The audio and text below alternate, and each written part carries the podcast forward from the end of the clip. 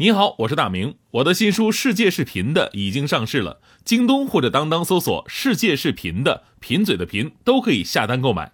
感谢您一直以来对我的支持，愿这本书能让您收获更多快乐。女士们、先生们，Ladies and Gentlemen，现在是大明脱口秀时间，掌声欢迎我们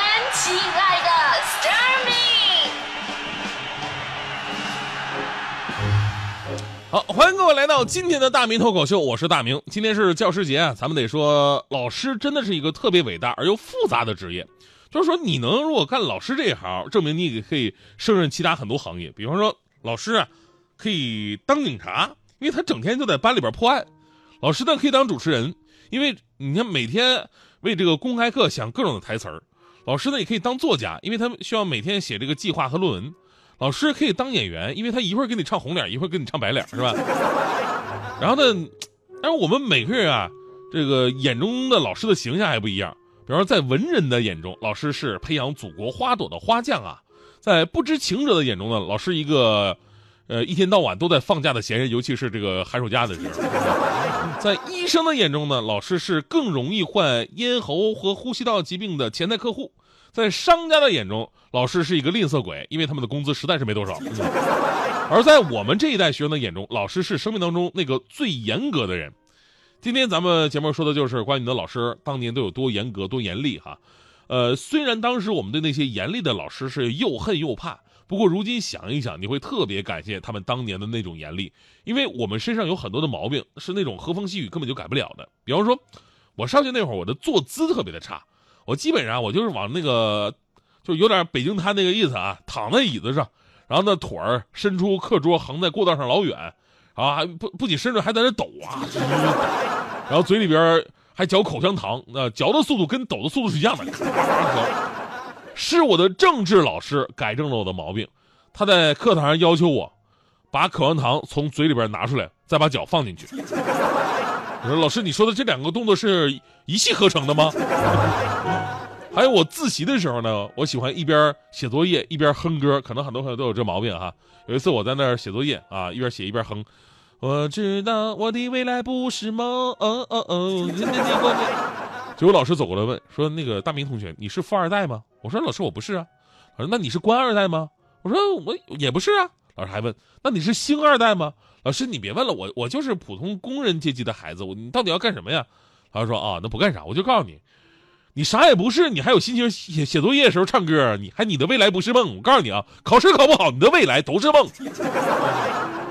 中国有句古话嘛，“严师出高徒”，但是调查却显示，如今的家长啊，更希望老师是平易近人的。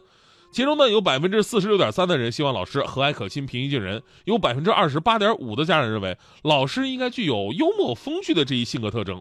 只有百分之二十五的家长希望老师严格有威慑力，所以说这年头老师真的是挺难的呀。总有人说说现在学生啊从小顺风顺水，老师过于严厉容易让孩子有挫折感，打击孩子的自信心，不利于孩子的身心健康。可是如果我们自己你不用五六十个孩子，就那么一个孩子还是亲生的，每天晚上看着他写作业，你可能都有一种痛下杀手的愤怒，是吧？而到了老师那儿。却给了他们各种的要求和限制，比如家长对老师说：“哎，我的宝贝儿还小，你要用心的教他。你是老师啊，啊！”领导对老师说了：“呃，学生成绩不好，你要用心去提高，否则你要下岗。”学生对老师说：“读书有什么用啊？像你一样没钱没势力，哎，我就是不学，你敢动我试试？”专家对老师说了：“这个要改善教学方法，呃，只有教不好书的老师，没有教不好的学生。”啊，老师说，我被家长责问的哑口无言，我被领导吓得连做噩梦，我被学生的折磨的憋出内伤，我被专家指导的无地自容，我多多想对你们说，You can you up，啊，说着你站着话不腰疼。我记得我以前有一个年纪比较大的女老师啊，就被我们学校领导整得很分裂，因为校领导呢提倡老师要和蔼可亲，甚至要做学生的朋友，但那个老师呢是比较老派的那种，老派就是比较严厉嘛，严厉。啊，比方说那时候谁的卷子忘写名字了，直接张嘴就骂啊！考试名字都不记得写啊！最简单填空题都填不上，你还能干什么？啊！不记得自己叫什么？结果有一次我们校长来听课，来听课啊，这老师发上次考试的卷子，然后呢准备讲题，结果又看到有一张没写名字的，这家伙脸顿时就憋得通红啊！结果憋了半天冒出来一句：“咦，这是哪个小坏蛋忘记写名字了呢？真是讨厌呢！当老师容易都疯了吗？”哎呀，这个老师啊，被誉为人类最崇高的职业之一。但是近年来，老师管学生引发的家校冲突啊，并不少见，导致一些老师呢对熊孩子是不管，呃，不愿意管，不敢管。老师难当成为了很多教育工作者的一个心声。放纵对下一代的成长真的是绝非幸事。只教书不育人，培养出来的会是什么样的人才呢？所以说，说白了，就有可能啊。会是就像那位高铁霸占别人座位还不知悔改的博士，正所谓嘛，就怕流氓有文化。如今孩子都是家长的心头肉啊，有些独生子女更被宠成了小皇帝啊、小公主啊。在这种情况之下，那有些正常的批评教育，如果也被视作身心伤害啊、故意刁难啊，甚至，呃，发现发生了学生殴打老师、家长大闹学校，导致很多老师也开始觉得，哎呀，多一事不如少一事，逐渐放弃了自己的职责。现代教育当然是提倡尊重孩子的个性，但尊重个性呢，不是放任自流。中小学生的规矩意识、自律意识、社会观念还处于一个养成阶段，越是少不经事，越需要家校配合，帮助匡正错误。孩子犯了错，在家有父母批评，在学校呢有老师的约束，将来进入社会才能够遵纪守法，避免付出惨重的代价。我们说严厉呢，不是暴力，也不是蛮不讲理。而是对于规则底线的严格执行，让孩子心存敬畏，明确底线，懂得有所为有所不为，这才是老师真正的爱。所以呢，在今天这样一个特殊的日子，咱们呼吁一下啊，呃，请社会给予老师更多的宽容，把教鞭还给他们。其实说实话，我就碰到过这样的尴尬跟困难。之前我在地方台的时候，那个地方台它有自己的幼儿园嘛，然后呢就找我们一些主持人呢，给孩子们当老师，培养当什么小主持人的课呀什么的。但这孩子啊特小，不懂得尊重人，尤其是像我这样的啊，胖一点 啊，他们觉得可爱啊，是吧？大胖子、大肥子那么叫，我也不敢说什么呢，毕竟外边有一堆家长围着，那玻璃都是透明的，盯着我看的，你批评谁都不好。结果有一天，领导找到我说，有几个孩子不学了，要求退学费，为什么呢？不是因为我教的不好，而是说每次看到我的样子，孩子晚上回去做噩梦。所以要么退学费，要么换老师。当时我真的我实在受不了了，那天晚上我就直接跑了。我坐在路灯下面台阶上，我越想越委屈，止不住眼泪就扑簌簌的流了下来。正我哭的时候呢，世界上还好人多呀。有个姑娘远远的看我哭的肩膀乱抖、梨花带雨的，于是呢，那姑娘心生怜悯，走到我跟前就问：“哎，你还好吧？”然后听到这个温暖的声音呢，我这心中一颤呢，我抬起头来。挤出一丝微笑，我坚强地说：“啊，我没事儿。”于是姑娘借着路灯，路灯看清了我的长相，然后说：“啊，那什么，啊，没事儿，没事儿，我先走了啊。那个，我才想起来，我可忙了呢。哎，对我，我老公就在前面路口等我呢啊。所以说这事儿告诉我们道理：凡事你不能光看外表。虽然有些人工资不高，但是他心灵富有啊；虽然有些人地位低下，但是他志向高远啊。”虽然有些人他看起来严厉，但人家是为你着想啊。那虽然有些人长得丑，但是我们想的美啊。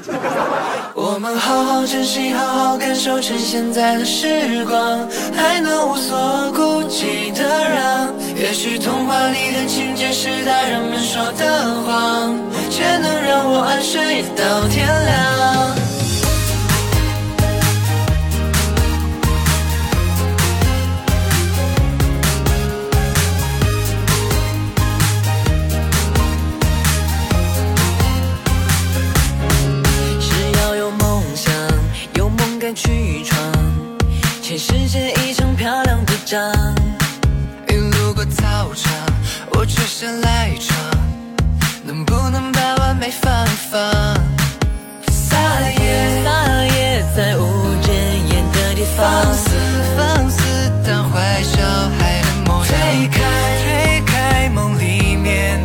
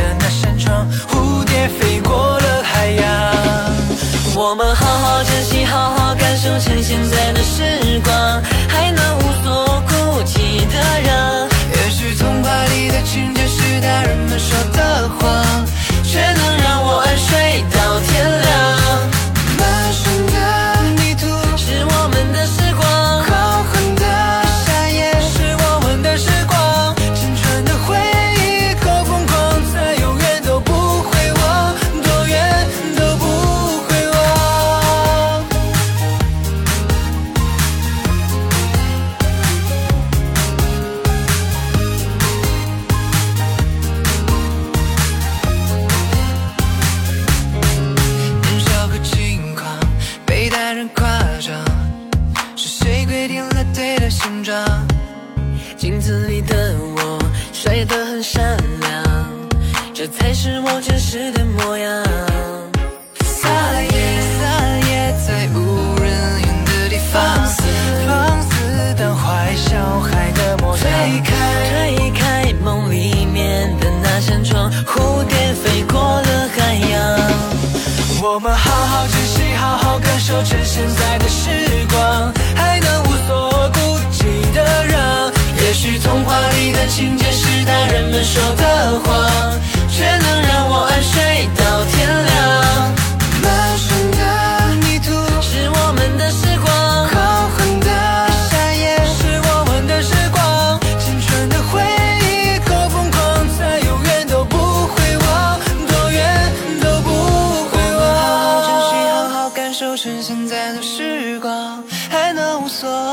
去打扰。也许童话里的情节是大人们说的谎，却能让我安睡到熬熬天亮。我们我们我们好好珍惜，好好感受趁现在的时光。还